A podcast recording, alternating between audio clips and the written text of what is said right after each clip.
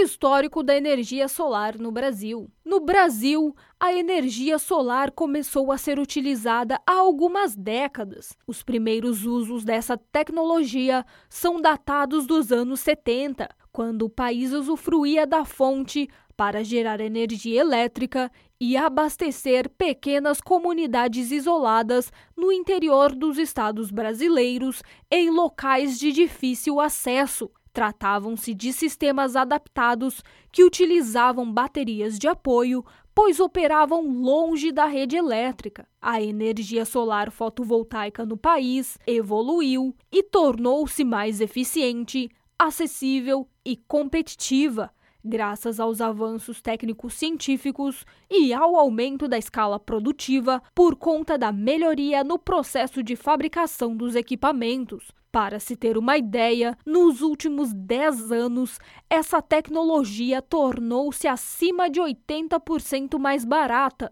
conforme explicou o diretor executivo da Associação Brasileira de Energia Solar Fotovoltaica, a Absolar, Dr. Rodrigo Lopes Sawaia.